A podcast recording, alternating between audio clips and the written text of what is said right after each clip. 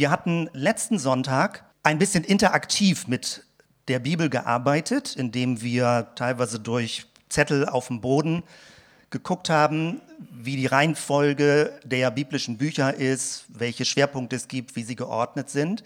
66 Bücher, 39 Bücher im Alten Testament und ein bisschen uns einen Überblick verschafft, wie die Bibel entstanden ist als Bibliothek, was es bedeutet, dass die Bibel eigentlich nicht ein Buch ist, was von vorne nach hinten geschrieben ist, sondern eine Bibliothek, die im Laufe von etwa 1400, 1500 Jahren entstanden ist und auch diesen Zeitraum beschreibt.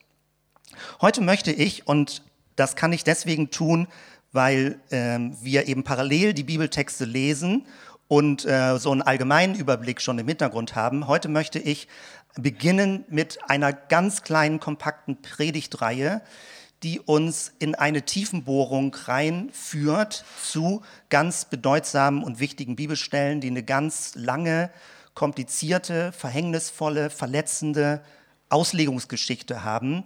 Und es wird dabei um das Thema Homosexualität gehen.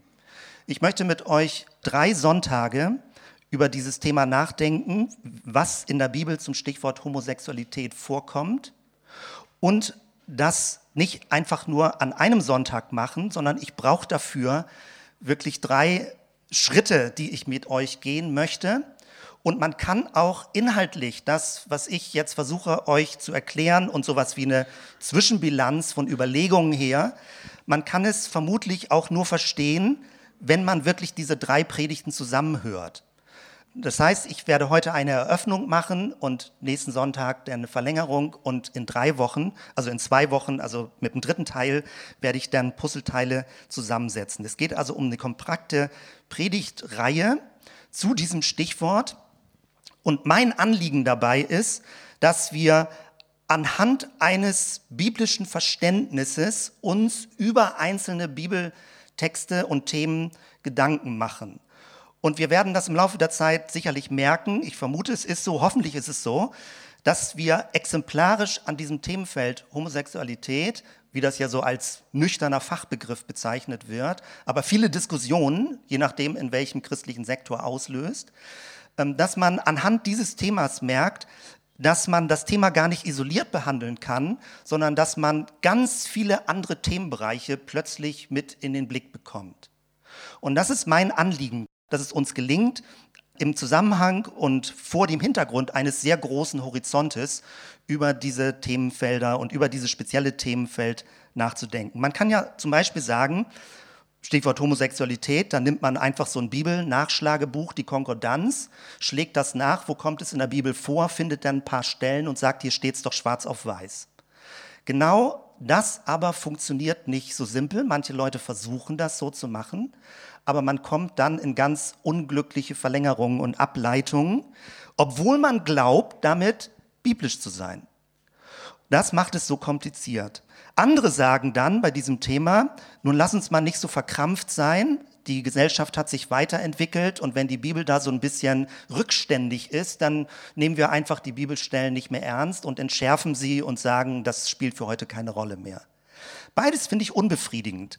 Mein Anliegen ist es, nicht aufgrund einer modernen, lockeren, bibelkritischen Toleranz zu sagen, wir wollen das mal so ganz entspannt sehen, aber auch nicht umgekehrt mit einer gewissen Engführung Bibelstellen zu lesen, die letztendlich dann sagen, hier steht es, das musst du akzeptieren und entweder bist du gläubig, dann musst du das eben so machen.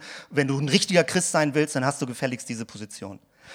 Also ich möchte mit euch ähm, aus meiner Sicht, ich hoffe, es wird so verstanden, also ich meine das nicht überheblich, aber in einer anspruchsvollen Weise über dieses Thema nachdenken, keine verkürzten, keine platten Antworten. Und wenn man sich wirklich die Mühe macht, dieses Thema ein bisschen breitflächiger zu behandeln, aufgrund von biblischen Verständnissen. Wir reden weder über medizinische Fragen, noch psychologische Fragen, noch diesen ganzen ähm, anderen Themenfeldern, die damit zusammenhängen. Ich möchte allein von biblischen Überlegungen her über dieses Thema nachdenken.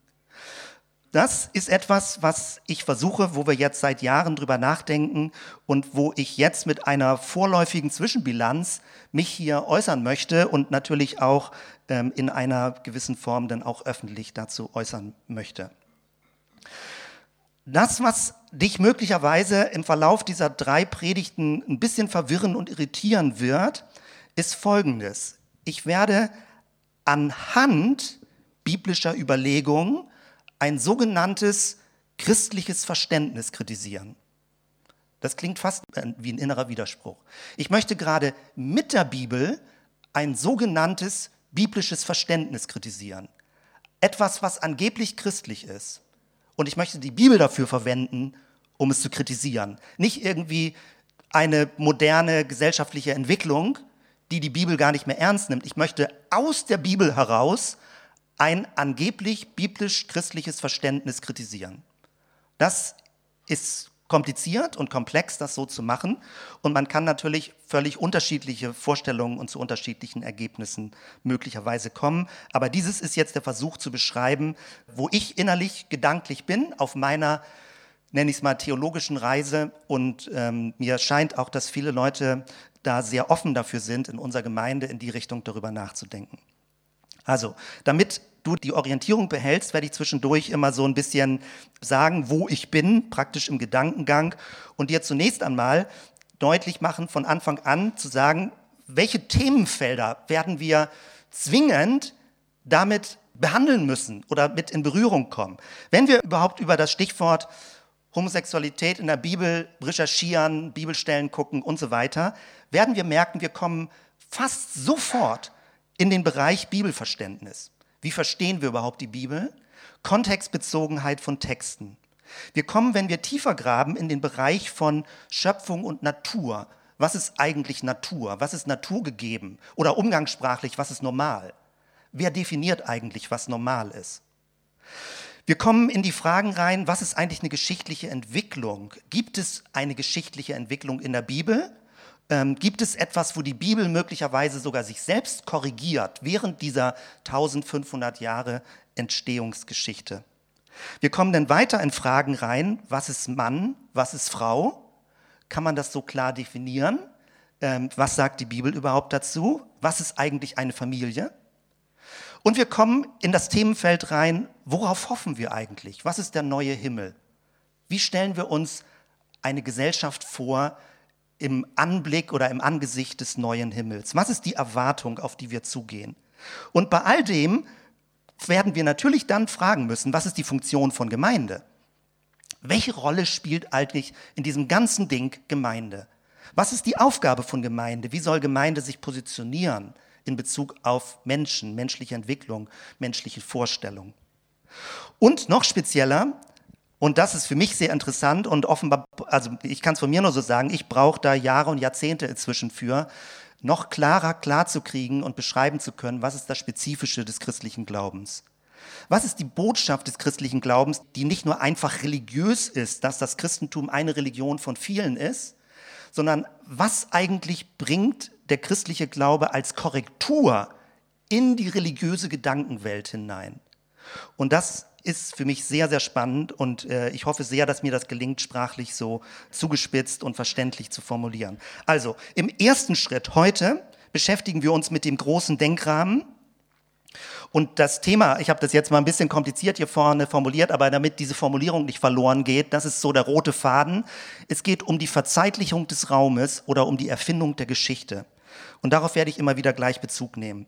Dann geht es um die Frage von Natur, Geschichte, Schöpfungsberichte. Damit befassen wir ja uns, wenn wir anfangen, jetzt die Bibel gemeinsam zu lesen. Es geht um Religion und Hierarchiebildung, wie Religionen Hierarchien, also Rangordnung ausbilden. Es geht um das Geschichtsverständnis, um das Zeitverständnis und es geht um das Prinzip der Neuschöpfung oder was meint das, dass Gott etwas Neues schafft und wo ist unser Bezugspunkt, wenn wir die Identität unseres irdischen Lebens versuchen herauszufinden? Worauf beziehen wir uns? Die große Frage ist, beziehen wir rückwärts uns auf die Schöpfung? Reden wir dann von einer Wiederherstellung der Schöpfung oder sprechen wir von etwas Neuem, was anders ist als die alte Schöpfung? Und das hat ganz weitreichende Konsequenzen. Nächsten Sonntag geht es dann speziell um die Bibelstellen zum Stichwort Homosexualität. Der Begriff kommt in der Bibel gar nicht so vor. Man muss da sehr genau gucken, welche Texte überhaupt etwas dazu sagen. Und wir gucken uns also alle Texte an, die in der Bibel damit zu tun haben. Und das ist sehr überschaubar. Das wundert einen, weil man denkt, das wäre so ein Riesenthema. Aber die Texte kannst du an zwei Händen abzählen, vielleicht sogar nur an einer Hand, je nachdem, wie du es eingrenzen willst. Und dann in zwei Wochen, also am dritten Sonntag in der dritten Folge, geht es dann darum, dass ich Verlängerungen machen möchte aus diesen Beobachtungen. Und insbesondere dann geht es um, den, um das Stichwort männlich-weiblich, Familienbild, neuer Himmel. Welche Rolle spielt die Kirche darin? Kirche im Sinne von Gemeinde. Was ist eigentlich die christliche Gemeinschaft? Was ist das Selbstbild der christlichen Gemeinschaft in Bezug auf solche ethischen Fragen? Ja, das ist ein ganz großes Pensum und ein ganz großes Programm, das miteinander durchzugehen. Und ich versuche es sehr kompakt zu machen. Und sollten manche Dinge sehr schnell sein oder zu viel, dann kann ich leider nur darauf verweisen, dass man vielleicht im zweiten Mal durchhören bei der MP3, die manche Dinge dann noch klarer und leichter nachvollziehen kann. Es kann leider passiert manchmal auch, wenn man es ein zweites und drittes Mal hört, werden die Fragen mehr. Also ähm, das ist so, das gehört ein bisschen zur Natur der Sache. Die Verzeitlichung des Raumes oder die Erfindung der Geschichte, Schöpfung. Wenn man von Schöpfung spricht, redet man indirekt schon von einem Schöpfer. Es muss jemand etwas erschaffen haben. In der heutigen Zeit, wenn man eher atheistisch denkt und nicht von Schöpfung hier denkt, redet man von Natur. Das ist neutraler. Die Bibel spricht davon, dass all das, was wir sehen um uns herum, nicht bloß neutrale Natur ist, sondern geschaffen wurde, eine Schöpfung ist. In manchen religiösen Vorstellungen ist das, was uns umgibt, Gott selbst. Also, dass die Schöpfung etwas Göttliches wäre, dann würde man es nicht Schöpfung nennen, dann ist die Natur so etwas wie eine eigene Göttlichkeit, die wir auch anbeten und verehren müssen und der wir uns unterordnen und in die wir uns hineinfügen müssen. Aber die Bibel ist da sehr deutlich, sie spricht von Schöpfung. Gott sprach und es geschieht und das bedeutet, die Welt entsteht.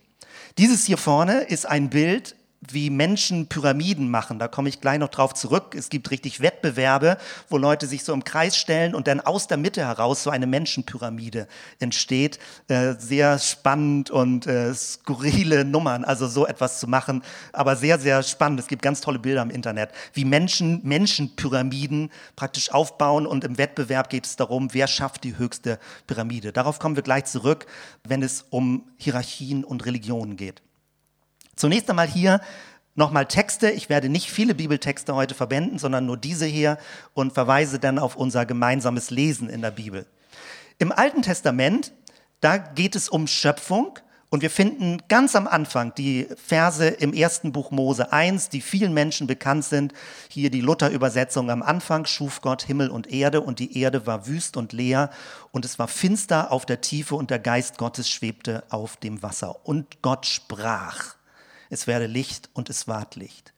Im Neuen Testament, beim Johannesevangelium, gibt es eine direkte Bezugnahme auch auf Schöpfung, aber schon einen Hinblick auf eine Neuschöpfung, auf ein neues Testament, auf das, was durch Jesus kommt, etwas, was neu ist gegenüber dem Alten. Da beginnt denn das Johannesevangelium. Im Anfang war das Wort und das Wort war bei Gott und Gott war das Wort. Dasselbe war im Anfang bei Gott. Alle Dinge sind durch dasselbe gemacht und ohne dasselbe ist nichts gemacht, was gemacht ist.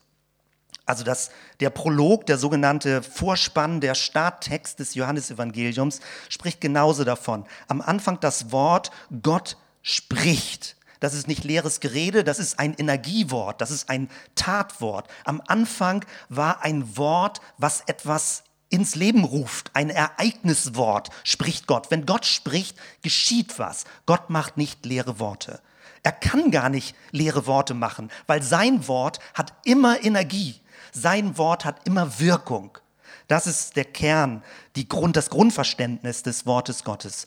Im Alten Testament wird von Schöpfung gesprochen, im Neuen Testament ähnlich, dass der Logos, das ist denn die griechische Sprachwelt, dass Gott herausspricht dass Christus das Wort Gottes ist, der Ausspruch Gottes, das Angesicht Gottes, die Botschaft Gottes in diese Welt und dass durch Christus all das, was wir sehen, geschaffen wurde. Da hat man nicht mehr so ein menschliches Bild vor Augen, dass ein einzelner Jesus von Nazareth herumgelaufen ist, was auch richtig ist, aber es ist viel umfassender.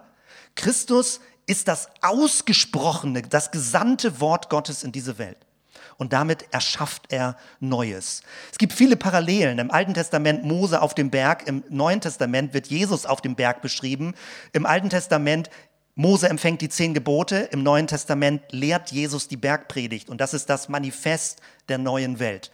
Eine neue Gemeinschaft, die sich formiert. Im Alten Testament zwölf Stämme Israels, im Neuen Testament wählt Jesus zwölf Jünger aus. Unmittelbare Parallelen, genau die Anklänge, dass etwas Neues geschieht, was aber trotzdem das Alte vor Augen hat.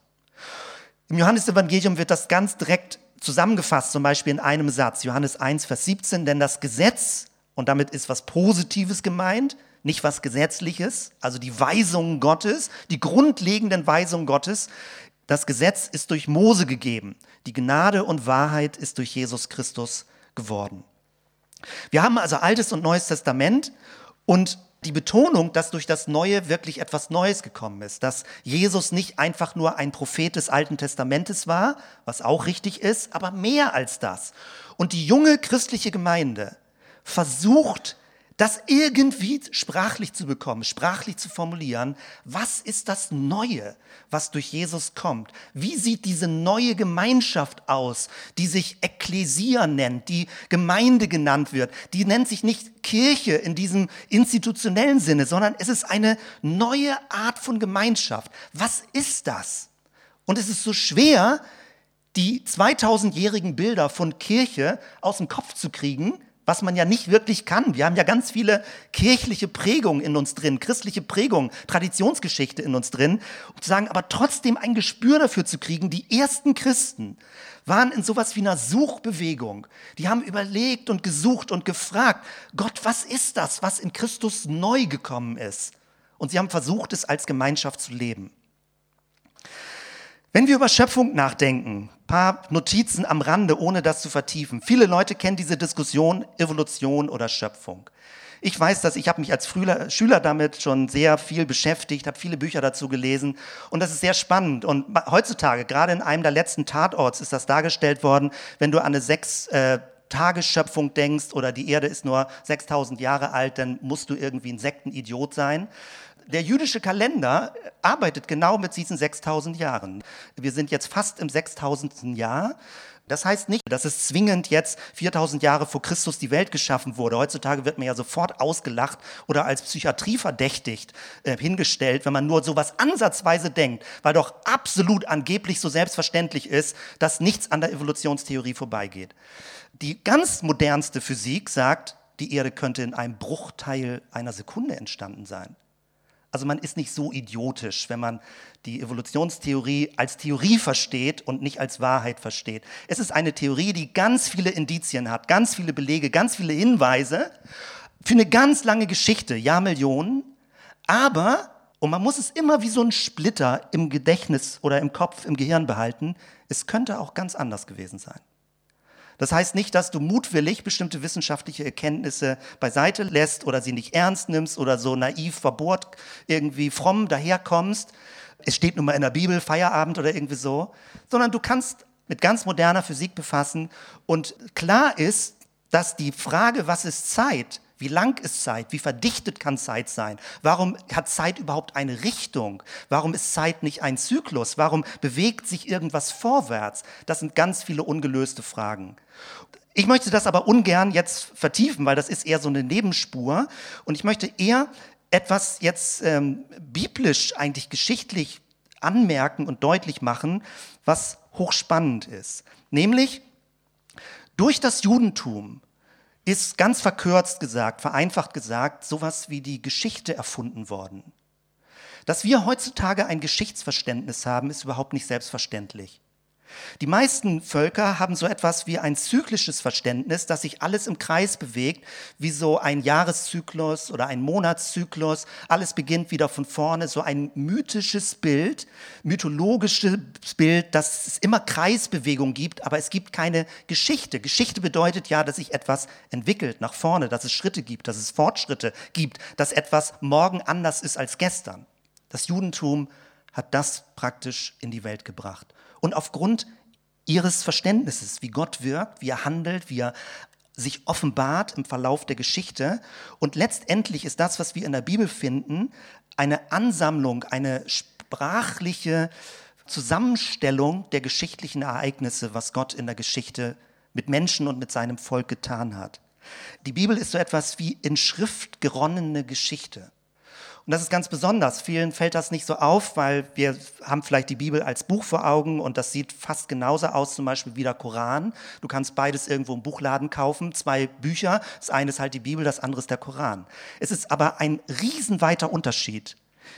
Das christliche und das, der christliche Glaube, auch das Judentum, ist keine Buchreligion.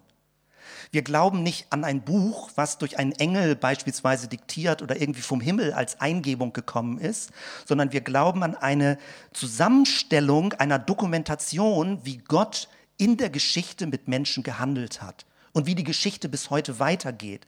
Und die biblischen Texte sind eher so etwas wie Referenztexte, worauf wir uns ständig beziehen, um zu verstehen, wie Gott damals mit Menschen gehandelt hat, damit wir auch eine Ahnung kriegen, wie er heute handeln möchte und wie er Dinge weiter voranbringen möchte in der Menschheitsgeschichte. Wenn man das Alte Testament vor Augen hat, ich hatte schon eben gesagt, eine Vergeschichtlichung letztendlich des Raumes, die Erfindung der Geschichte, dann findet man etwas, und das mag ein bisschen fremd im Moment sein, das so in Kurzform zu hören. Die Schöpfungsgeschichte, die wir im Alten Testament lesen, ist der Beginn einer Geschichte. Und das ist das Besondere.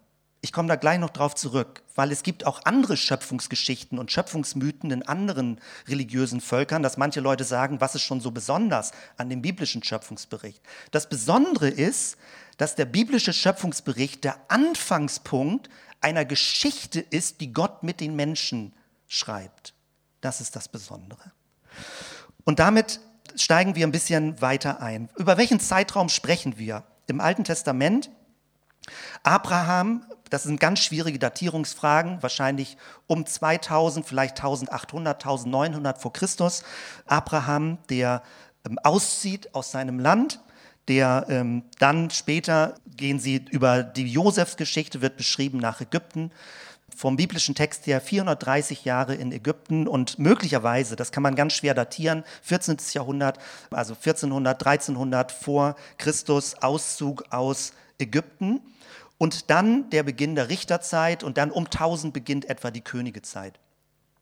Und dann haben wir verschiedene Geschichtsdokumente, die zum Teil sich sogar doppeln in den Königebüchern oder in den Chronikbüchern. Vermutlich haben die wenigsten lesen regelmäßig in den Chronikebüchern, weil man denkt, oh, das ist doch doppelt, das steht doch schon in den Königebüchern drin. Wenn man die Texte sich genau anguckt, merkt man, sie haben unterschiedliche Notierungen zu geschichtlichen Ereignissen, sodass sie manche geschichtlichen Ereignisse, dasselbe Ereignis, anders deuten, einen anderen Tonfall reinbringen. Das sieht man aber nur, wenn man die Texte sich ganz genau anguckt. Und da merkt man, die geschichtlichen Bücher sind nicht einfach so runtergeschrieben worden, sondern es scheint auch einen Redaktionsprozess gegeben zu haben, wo spätere Priesterversammlungen das Griechische zum Beispiel, die griechische, das griechische Alte Testament heißt Septuaginta, die 70 Gelehrten, die weiter an dem Text gearbeitet haben und Dinge gedeutet haben und Könige zum Beispiel bewertet haben, wie ihre Königszeit war, ob er gut vor Gott war oder ob er eher gesündigt hat und Götzendienst gemacht hat. Das heißt, die Geschichte wurde gedeutet und genau darin ist erkennbar geworden, wie Gott gehandelt hat und wie er gewirkt hat. Unter der Führung des Heiligen Geistes, so ist unsere Überzeugung, dass nicht einfach nur Menschen da irgendwie ihre Meinung geschrieben haben, sondern dass sie mit einer Form von Inspiration die Ereignisse, die Gott getan hat, gedeutet haben. Aber es sind Ereignisse, auf die sich die biblischen Berichte beziehen. Und dann etwa bis 500 vor Christus gab es äh, viele Prophetenbücher und dann ähm, bricht offenbar so die Offenbarung ab. Zwischen 500 und vor Christus und Null gibt es kaum neue Bücher, eher so ein paar apokryphe Schriften und dann tritt der Messias auf. Wie Christen das verstehen, dass Jesus als der Messias auftritt und eine neue Stufe der Offenbarung geschieht. Und genau das ist das, was so kompliziert ist, was Leute, die eher im jüdischen Glauben sind, sagen, das können wir nicht nachvollziehen, dass durch Jesus eine neue Stufe der Offenbarung geschehen ist. Aber genau das ist das, christliche Verständnis dabei. Wir haben es also mit Textsammlungen zu tun, 39 Bücher jetzt im Alten Testament. Und wenn man genau hinguckt, sind es auch nicht fertige Bücher. Es sind wiederum Zusammenstellungen von Überlieferungen, die einzelnen Bücher. Teilweise mündliche Traditionen, die Vätergeschichten, die wir im ersten Buch Mose lesen. Und das ist dann alles schrittweise weiter verschriftlicht worden. Das kann man untersuchen an Textfunden. Da muss man nicht gläubig sein dafür, christlich, jüdisch, wie auch immer. Das kann jeder Wissenschaftler untersuchen an Textfunden und Theorien aufstellen, wie diese Texte im Laufe der Geschichte entstanden sind. Für jemand, der ganz einfach am Anfang die Bibel liest, ist das eher so ein bisschen Schreck, weil er denkt, fünf Bücher Mose, die sind doch auch von Mose geschrieben. Aber das erste Buch Mose handelt gar nicht von Mose. Mose kommt erst im zweiten Buch vor. Es ist schon anzunehmen, Mose war Prinz bei den Ägyptern, ist ausgebildet worden und sicherlich konnte er schreiben, lesen und kannte die ganzen Traditionen. Also dass Mose sicherlich Traditionen aufgeschrieben hat. Aber die ganzen fünf Bücher Mose, die muss man sich eher so vorstellen, dass Mose so etwas wie ein Namenspatron war, wie ein Schirmherr über dieser Schriftzusammenstellung, weil Mose die zentrale Figur war, wodurch Gott die zehn Gebote gegeben hat und verschiedene Weisungen des Volkes gegeben hat. Mose war sowas wie ein Kristallisationspunkt und insofern heißen die Bücher fünf Bücher Mose oder an anderen Stellen heißen sie Genesis und Exodus und, und so weiter, Levitikus und Numeri und Deuteronomium. Manche denken, wenn das so ist, dass die Bibel einfach nur so eine Zusammenstellung ist, ja, was ist denn da so wahnsinnig göttlich dran? Dann sind das doch einfach bloß menschliche Schriften gewesen. Und Leute fühlen sich dann manchmal wahnsinnig klug, wenn sie denken, das kann man mal eben so beiseite wischen, das wäre doch einfach alles menschlich, was soll das? Weil sie stellen sich Gottes Offenbarung so vor, dass es eine Engelerscheinung gibt, dass irgendeine unsichtbare Hand deinen Schreiber führt und die genau diktiert, was du jetzt aufschreiben wolltest. Dann haben sie das Gefühl, es ist eine göttlich inspirierte Schrift. Das, wofür ich gerne so eine Lanze brechen möchte, auch wenn das ein bisschen vielleicht komplexer oder verwirrender am Anfang erscheint, ist folgendes. Die Geschichtlichkeit der biblischen Texte über 1500 Jahre, das ist gerade die Botschaft, wie Gott in dieser Welt handelt. Gott offenbart sich nicht, indem er durch Engel Menschen etwas diktieren lässt. So hätten Leute das gerne, weil dann haben sie das Gefühl, dann ist es super autoritativ, dann weiß man ganz genau, was wörtlich inspiriert ist. Das Großartige der biblischen Offenbarung ist, dass es eine Dokumentation der Geschichte Gottes ist mit Menschen und dass Menschen darum gemeinsam ringen in einer geistlichen Gemeinschaft über Jahrhunderte, wie das, was Gott mit Menschen getan hat, mit seinem Volk getan hat, wie es geistlich zu deuten ist.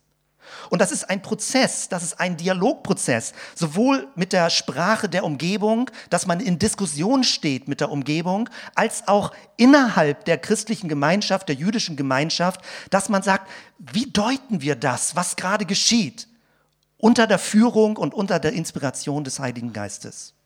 Manche Leute empfinden das als weniger klar, weniger deutlich. Das öffnet doch Tür und Tor für Missverständnisse.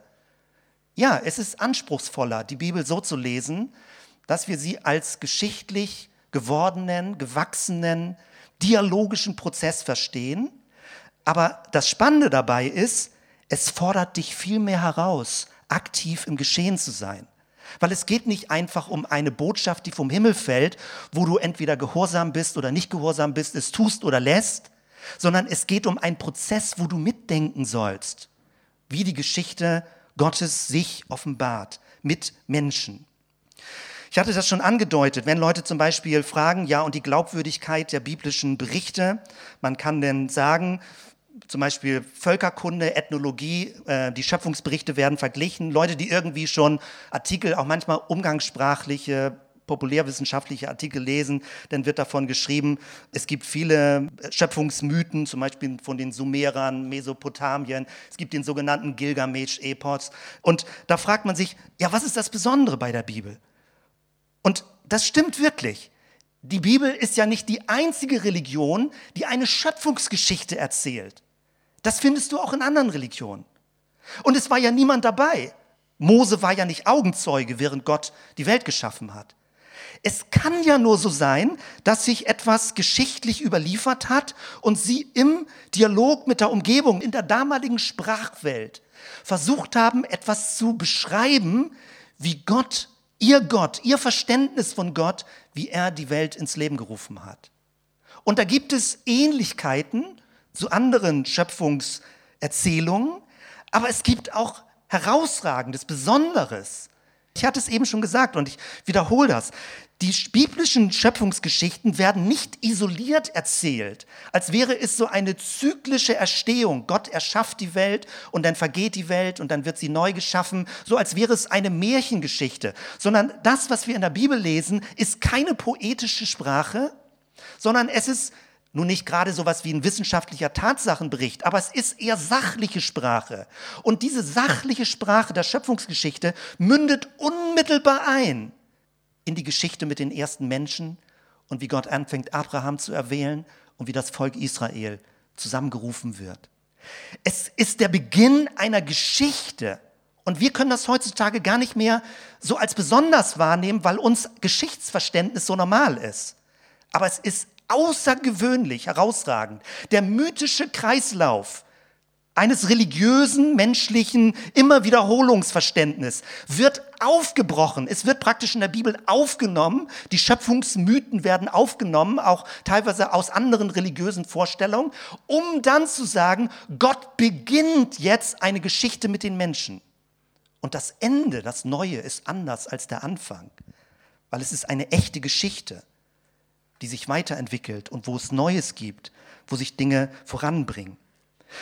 Also was ist besonders bei diesem Schöpfungsbericht? Natürlich ist es besonders, Gottes Wort ist der Ursprung. Gott spricht und es geschieht. Es ist nicht eine geheimnisvolle Ursuppe, die aus sich heraus entsteht.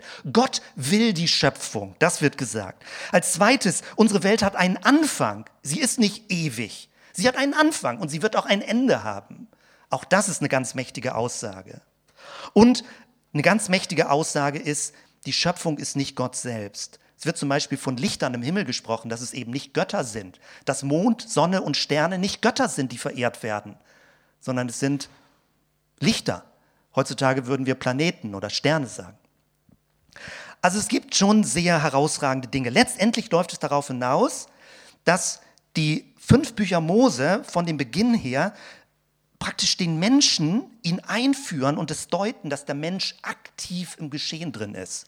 Er ist nicht einfach einem Schicksal ausgeliefert, einem Schöpfungsschicksal, einem Auferstehungs- und Todesmythos, der immer wiederholt kommt, so wie die Natur im Frühling beginnt und im Herbst wieder äh, zusammenfällt. Der Mensch ist nicht in einem schicksalshaften kosmischen Ordnungsmechanismus drin ausgeliefert, sondern Gott beginnt, indem er diesen Schöpfungszyklus aufbricht und sagt, ich führe euch in eine Geschichte, ich rufe euch heraus, ihr seid Mitgestalter in dieser Welt. Das ist der Akzent und die Pointe, die manchmal man übersieht, wenn man zum Beispiel diskutiert an der Front zwischen Evolution und Schöpfung, was ist richtig und was ist wissenschaftlich. Es ist sehr herausragend, was von den biblischen Texten ist, egal was die einzelnen Details angeht. Jetzt möchte ich einen Schritt weiter gehen und dir dieses Bild zeigen, eine Darstellung vom Turmbau zu Babel. Manche Leute lesen das und ich meine, wenn man die Bibel so liest, ist das eine ganz schlichte Darstellung und Beschreibung. Aber es war möglicherweise eine Sternwarte, die gebaut wurde, dass man weiter oben war, um die Himmelsgötter beobachten zu können. Es war ein Ausdruck wie eine richtige Gesellschaft geordnet ist, nämlich wie eine Pyramide. Wir finden das auch bei den Inka-Kulturen, zum Beispiel Pyramiden. Und dahinter steckt mehr als nur so ein, so ein äh, Bauwerk für Touristen heutzutage. Es geht um eine Ordnung, um eine heilige Ordnung einer Gesellschaft. Das Fremdwort für heilige Ordnung ist Hierarchie. Es geht darum, dass eine Gesellschaft eine von den Göttern gesetzte Ordnung hat. Es gibt ein oben, eine Spitze und es gibt ein unten. Das sind die Untermenschen, das sind die Sklaven, das sind die Hilfsarbeiter. Und die Frage ist, wer definiert eigentlich diese Ordnung im Kosmos? Welche Rolle spielt Religion dabei? Vor diesem Hintergrund muss man all das lesen, was im Alten Testament geschrieben ist, weil das werdende Volk Israel im Alten Testament, es hat eine rebellische Energie. Es hat eine Widerstandsbewegung ausgelöst gegen diese kosmische Ordnung. Und das spiegelt sich in den alttestamentlichen Texten wieder. Hier noch mal ein bisschen grafisch. Also so eine Menschenpyramide, wie ich das am Anfang ja nur andeutete. Ähm, es geht um die Frage Religion und Macht. Hierarchie ist eine heilige Ordnung. Der Pharao ist oben. Er ist eine Verkörperung der Götter. Und mit jedem Sonnenaufgang inkarnieren die Götter in dem Pharao, dessen Wort unantastbar ist und befolgt werden muss. Das ist die Kultur Ägyptens, in der das Volk Israel über mehrere hundert Jahre Sklaven waren. Es geht also darum, dass die Götter in bestimmten Menschen sich manifestieren, dass es eine Richtigkeit gibt in den Gesellschaftsordnungen, dass es eine Stufe von normal und richtig und strukturell Stabilität gibt. Und die Religion hat die Aufgabe dafür, das zu gewährleisten, dass die heilige Ordnung bestehen bleibt und dass alles, was fremd ist, ausgeschieden wird. Wir brauchen dieses große Bild und ich rufe das kurz in Erinnerung. Wir werden das übertragen auf das Thema Homosexualität. Menschen, die in irgendeiner Weise schwul, lesbisch, eine ganz lange Geschichte zu tun haben, galten immer als Störenfriede dieser heiligen Ordnung. Und da muss man drüber nachdenken, mit welchem Muster im Kopf man diese Werturteile trifft und ob das wirklich christlich ist, wenn wir so etwas sagen. Und natürlich habe ich das schon als Subtext dabei, dass ich die Überzeugung habe, dass wir das Christentum gerade damit verraten, wenn wir im Hintergrund so eine unsichtbare heilige Ordnungsstruktur haben. Das Volk Israel war letztendlich ein Volk von Sklaven. Wo war es in dieser Ordnung in Ägypten? Es hat die unterste Schicht dargestellt. Es waren die Sklaven, die die Ziegel herstellen mussten, die die dreckigen und äh, Schafe hüten mussten. Dafür gab es das Volk Israel. Und jetzt ist das, was ich so spannend finde, dass man darüber nachdenkt. Wir kennen das später, zum Beispiel Marxismus oder Kommunismus, Marxismus vielleicht stärker, geht es um die Frage, wie bricht man diese heilige Ordnung auf? Dass eine Gesellschaft nicht so lebt mit Oberschicht, Mittelschicht, Unterschicht. Wie bricht man das auf? Die äh, Besitzenden und die Nichtbesitzenden. Und im marxistischen Verständnis ging es um einen Klassenkampf, dass die untere Schicht, das Proletariat, kämpfen soll und dass die oberen Leute entmachten soll. Die Christen haben da nicht viel mitgemacht. Viele Christen haben nicht mitgemacht, weil sie das Gefühl haben, Gott will doch eine heilige Ordnung. Sie verweisen dann manchmal auf Römer 13, wo man der Obrigkeit untertan sein soll. Und meine Behauptung ist, der große Bogen wird nicht gesehen, wie die biblische Geschichte verläuft und deswegen, wenn man mit einer Engführung bestimmte Texte auslegt, dann kommt man gerade zu innerst in den Widerspruch zur großen biblischen Linie. Also, wie ist das gewesen im Alten Testament? Gott fordert mit Mose das Volk Israel nicht aus, den Pharao zu entmachten oder einen Kampf zu riskieren, sondern er sagt, geht zur Seite, geht in die Wüste, ich rufe euch raus. Das war auch mit vielen Widerständen verbunden. Aber Gott ruft das Volk heraus in die Wüste. Und du kannst das jetzt hochrechnen. Wenn plötzlich die untere Schicht von dieser Pyramide weggeht, was passiert dann? Die Pyramide rutscht nach unten. Es müssen andere diese Sklavenarbeiten übernehmen. Und wenn auch die als nächsten Schritt sagen, sie gehen zur Seite, dann rutscht die Pyramide nach unten. Und jetzt müssen andere die Sklavenarbeiten übernehmen. Und wenn auch die sagen würden, wir gehen zur Seite, dann bricht plötzlich die Spitze ganz weg. Das ist der christliche Weg. Und das Neue Testament hat das in den ersten ein, zwei Jahrhunderten versucht zu leben und dann kippte es zurück in kirchliche Strukturen. Und das, was wir heute teilweise als kirchlich verstehen, ist nicht die Ursprungsdynamik der ersten Gemeinde. Ich sage das gleich noch ein bisschen genauer. Ich merke, wie meine Zeit schon wieder eng ist, aber ich brauche das äh, noch in Verlängerung, damit wir das voreinander haben und zusammen sehen können. Wenn man eine Hierarchie vor Augen hat, wie ich sie eben gezeigt habe, dann ergeben sich daraus ganz viele Fehlentwicklungen in vielen verschiedenen religiösen und gesellschaftlichen Situationen. Nur als Beispiel. Natürlich entsteht daraus sowas wie ein indisches Kastensystem von den Unberührbaren, die die unterste Schicht sind. Es entstand geschichtlich lange dadurch, dass Frauen Menschen zweiter Klasse sind, dass Kinder noch nicht ernst genommen werden, dass es Sklaven gibt und Christen über Jahrhunderte nicht dagegen vorgegangen sind, weil sie haben das Gefühl, das ist die göttliche Ordnung. Dass es Aussätzige gibt, die man zwar medizinisch behandeln soll, aber wo Menschen nicht integriert werden, sie in irgendeiner Weise aussätzig. Selbst wenn es gar nicht ansteckend ist, will man sie trotzdem nicht dabei haben. Und dahinter steckt immer ein religiöses System, ein unsichtbares Gedankensystem. Heutzutage tritt das nicht mehr religiös auf, sondern es ist aber ein Mechanismus, was normal und unnormal ist. Was ist die gesellschaftliche Ordnung und was bedroht die gesellschaftliche Ordnung? Im religiösen Muster entstehen daraus Kultstätten, fixierte Orte, fixe Orte, heilige Stätten, Kirchengebäude. Es entstehen Priesterstrukturen, Autoritätspersonen, Abhängigkeiten, auf wen man hören muss und auf wen man nicht hören muss, wer die richtige Offenbarung von Gott hat und wer nicht. Ich säge mir ja hier, indem ich so spreche, den eigenen Ast ab, indem ich sage, hört nicht auf mich, sondern ich will ein paar Gedankenanregungen geben, dass du dir selbst ein Bild machst es entstehen heilige Dinge, heilige Rituale, magische Handlungen, wo man das Gefühl hat, dann ist es richtig fromm und religiös und geordnet. Religion war sehr interessant für die Mächtigen, weil man kann damit das Volk ruhig halten. Wenn man sagt, du musst in diese Ordnung reinpassen, dann bist du ein guter Christ. Sünde bedeutet dann, aus der heiligen Ordnung auszubrechen. Ungehorsam zu sein ist dann Sünde. Sich etwas zu verweigern, Vorgaben zu verweigern, das ist dann Sünde. Und heutzutage haben wir natürlich ganz andere Themenfelder, wie Menschen arm in der Gesellschaft sind, wie Menschen als Geflüchtete kommen, ob wir sie ausgegrenzt halten, ob wir sie integrieren, ob sie Menschen zweiter Klasse sind. Es gibt ganz viele Mechanismen, wie man unsichtbar so eine Pyramide in der Gesellschaft hat. Was ist die Botschaft des christlichen Glaubens dabei? Das macht es ja so spannend.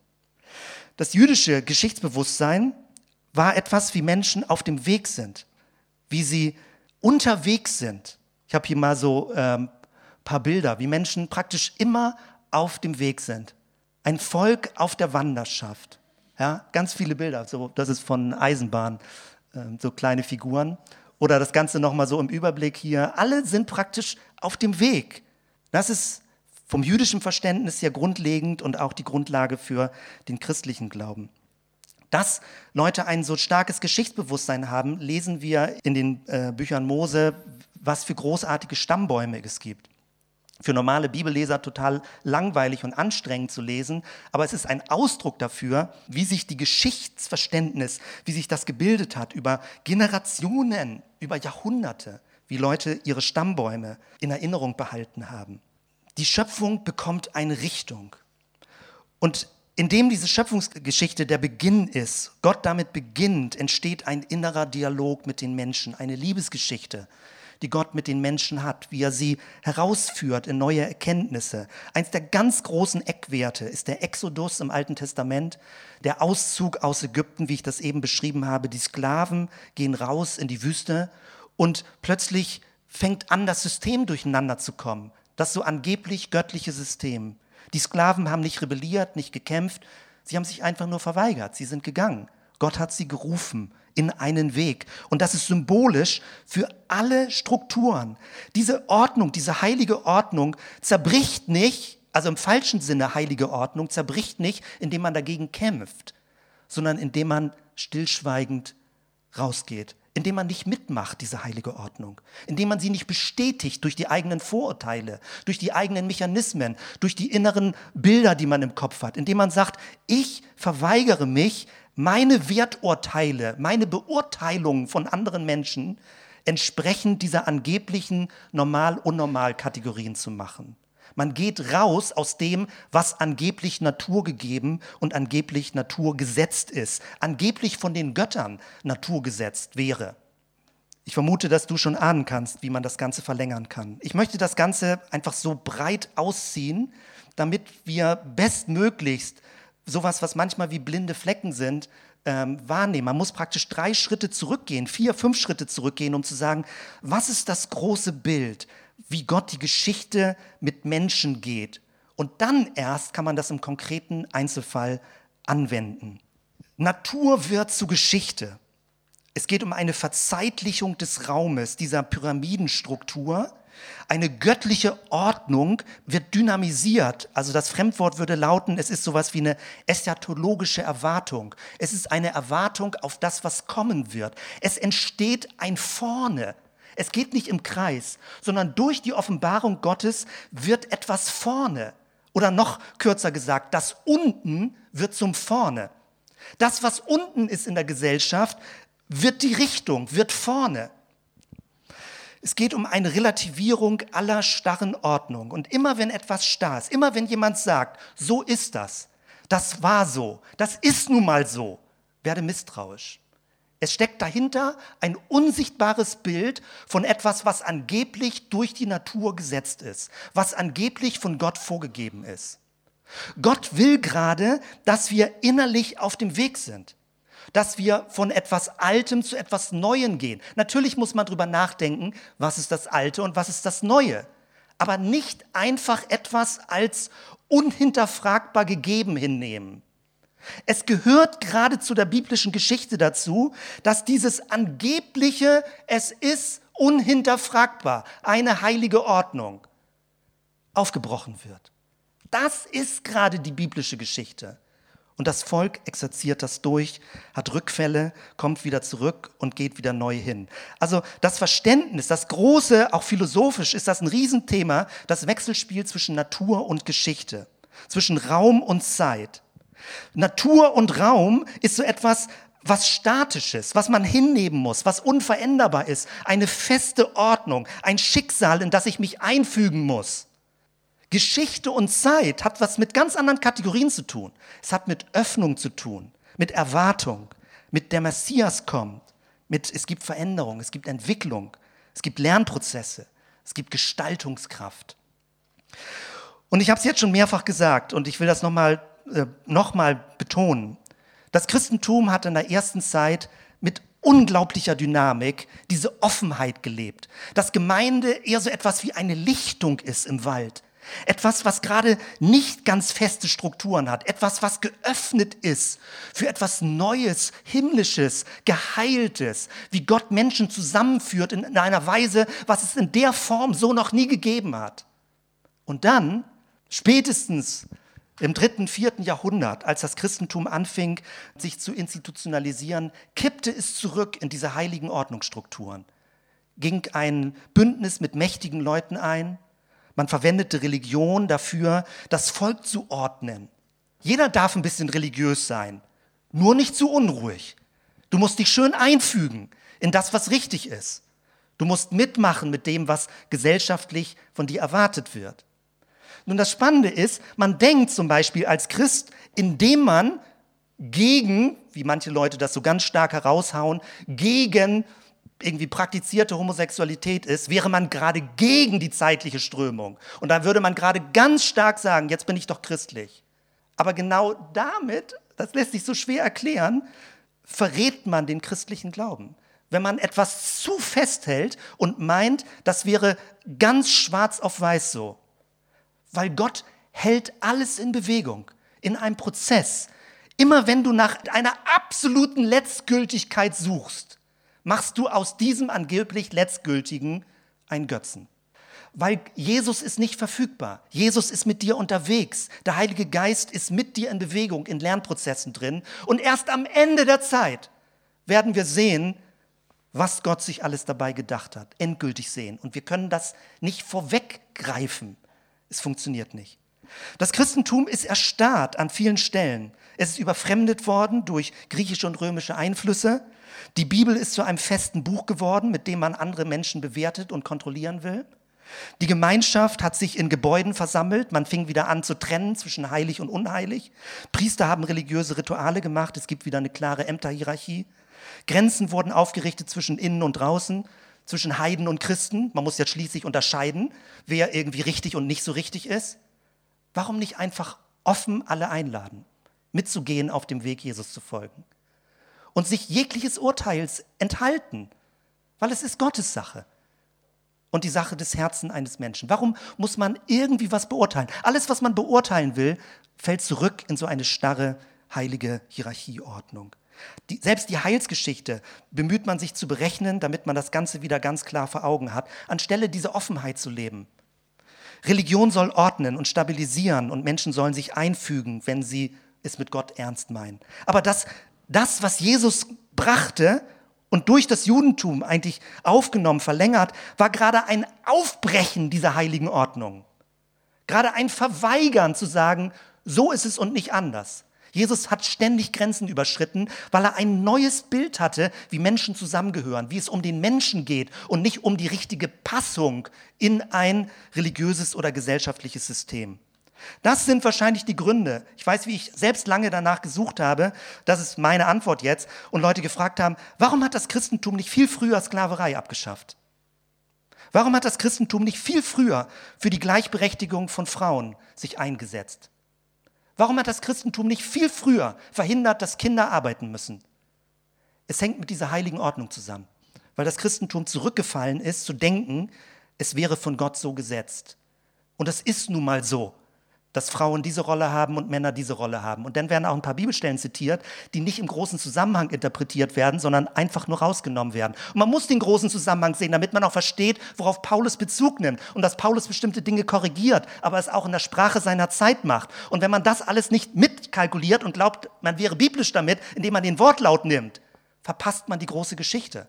Paulus hat ja schon dafür gearbeitet, dass Frauen genauso mit integriert werden, dass Kinder, so wie Jesus gesagt hat, sie auf den Arm genommen hat, gesagt hat, ihnen gehört das Reich Gottes. Jesus fing damit an, genau diese heilige Ordnung, wo sie sich wieder eingeschlichen hat, zu dekonstruieren, dass Leute gefälligst außerhalb am Rand einer Gesellschaft sind und nicht reingeholt werden. Je mehr ich das beschreibe, und ich könnte da noch so viel mehr zu sagen, desto glühender werde ich für die Botschaft des christlichen Glaubens, für Jesus. Weil das ist wirklich leuchtend. Was heißt das? Und damit möchte ich hier dir nochmal Punkte nennen, das nochmal vor Augen und damit auch zum Abschluss bringen. Also was ich, worüber ich die ganze Zeit geredet habe, ist, dass ein Zyklus der Natur aufgebrochen wird in Geschichte und dass Gott eine Geschichte mit Menschen schreibt. Und du bist in dieser Geschichte drin oder wir laden dich ein, bewusst in diese Geschichte reinzukommen. Dass dein persönliches Leben in der Geschichte Gottes gelebt wird. Ich habe das als Bild beschrieben. Es ist wie so eine Kassette. Es dreht sich nicht alles im Kreis, sondern es ist so, als wenn es abgewickelt wird, die Geschichte läuft und das Neue ist, am Ende der Zeit werden Dinge wieder eingewickelt und zusammengeholt, aber es ist nicht identisch mit dem Alten. Für mich ein sehr schönes Bild, vielleicht trifft es nicht ganz, aber so ein bisschen als Anregung. Zum Schluss etwas als bisschen als Vorgucker. Was bedeutet das für uns als Gemeinde zum Weiterdenken? Diese Kultur des Neuen an dieser Stelle bricht die Aufnahme leider ab, aber deswegen werde ich jetzt einfach nachträglich nochmal mit Mikrofon die Gedanken und die Stichworte der letzten Folie hier einsprechen. Es geht um die Kultur des Neuen, um die Ekklesia, die Gemeinde, das, was mit diesem griechischen Begriff bezeichnet wird. Paulus sucht nach einer Formulierung. Es ist so etwas wie eine Unterbrechung, ein Herausgerufensein, ein, ein plötzlicher Riss im System, das dass es nicht mehr diese heilige, feste, starre religiöse Ordnung gibt, sondern dass es eine Öffnung gibt, eine Offenheit. Die Ekklesia ist dann so etwas wie ein Erwartungsraum des Neuen, eine Lichtung in einem dichten Wald, eine Öffnung nach oben und nach vorne, eine Potentialität, eine Möglichkeit. Es geht um Freiheit, darum, dass Menschen sich aufrichten und den Blick nach vorne richten, dass sie äh, eigenständig und mündig und gestalterisch anfangen zu leben. Wenn wir das so vor Augen haben und diesen gesamten Gedankengang verlängern, dann würde das für die Kultur des Neuen, für eine Gemeinde, für eine neutestamentlich orientierte Gemeinde Folgendes bedeuten, was die äh, Umgangsform angeht. Ich nenne fünf Stichworte kurz und kompakt. Wenn das Grundverständnis einer jüdisch-christlichen Gemeinschaft ähm, ist aus diesem Geschichtsbewusstsein, dass Menschen befreite Sklaven sind, dass alle gleich sind, dass diese Rangordnung, diese Hierarchieordnung äh, bedeutungslos werden und dass Gott das Ganze in Bewegung bringt, dann geht es nicht mehr darum, sich gegenseitig zu vergleichen oder zu kategorisieren oder einzuteilen, wer religiös richtig ist, wer ins System passt und wer unnormal ist und rausfällt. Wer ein Verständnis dafür hat, dass er von Gott begnadigt ist und geliebt wird, der verschwendet seine Zeit nicht damit, andere Menschen in äh, Schubladen zu stecken und darüber die eigene Identität aufzubauen. Stell dir so eine ganze Gemeindekultur vor, die sehr offen ist und die neugierig und lernbereit und respektvoll und achtsam miteinander umgeht.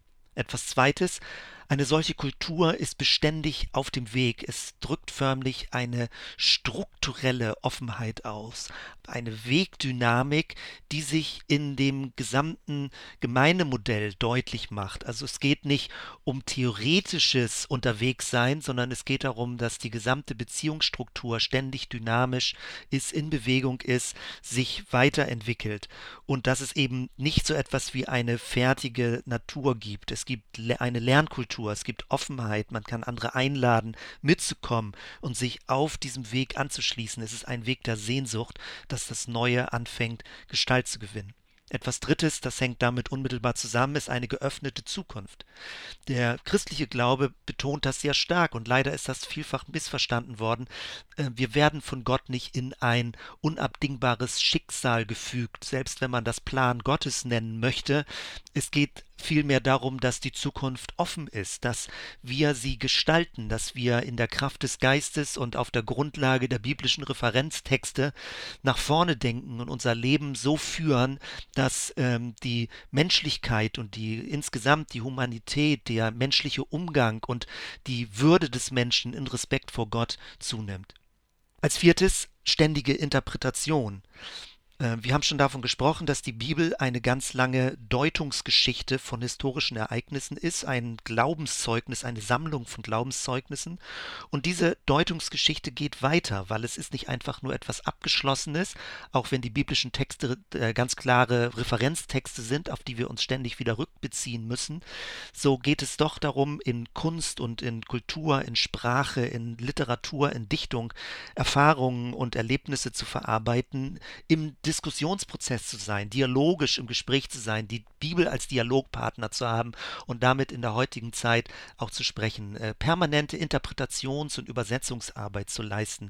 Stell dir eine Gemeinschaft vor, die so offen und dynamisch mit ihrer Umgebung äh, umgeht und letztendlich ist das das biblische Verständnis von Prophetie, dass man Ereignisse deuten kann und dass man sie in, der, in die Verbindung bringt mit der Geschichte Gottes. Als fünftes und letztes aktive Gestalter sein. Eine Atmosphäre, wo Menschen nicht passiv sind, nicht abwartend sind, sondern wo sie merken, Gott ruft sie in eine Geschichte und sie sind aktive Mitspieler in dieser Geschichte. Das heißt nicht, dass Gott irgendwelche Handlungen streitig gemacht werden oder irgendwelche Kompetenzen damit streitig gemacht werden, sondern es geht darum, dass Gott uns wirklich haben möchte als aktive Mitspieler in der Schöpfungsgeschichte, in der Entwicklungsgeschichte und dass wir von ihm her auch mit dieser Schöpfungsbegabung ausgestattet sind, um selbst Dinge in Angriff zu nehmen und die Welt mitzugestalten. Wir sind also mitten im Geschehen. Es ist eine Zukunft, die nicht passiv von uns erwartet wird, sondern die wir mit aktiv gestalten, Engagierte. Der Gottesgeist bringt uns und macht uns zu Engagierten. Es ist eine Energie zur Gestaltung des Neuen. Und äh, Jesus würde es sogar im Gleichnis von den Talenten so beschreiben, dass die ungute Verhaltensstruktur, das, was eher sündig ist, einfach nur abwarten bedeutet und die Talente, die Begabung zu vergraben.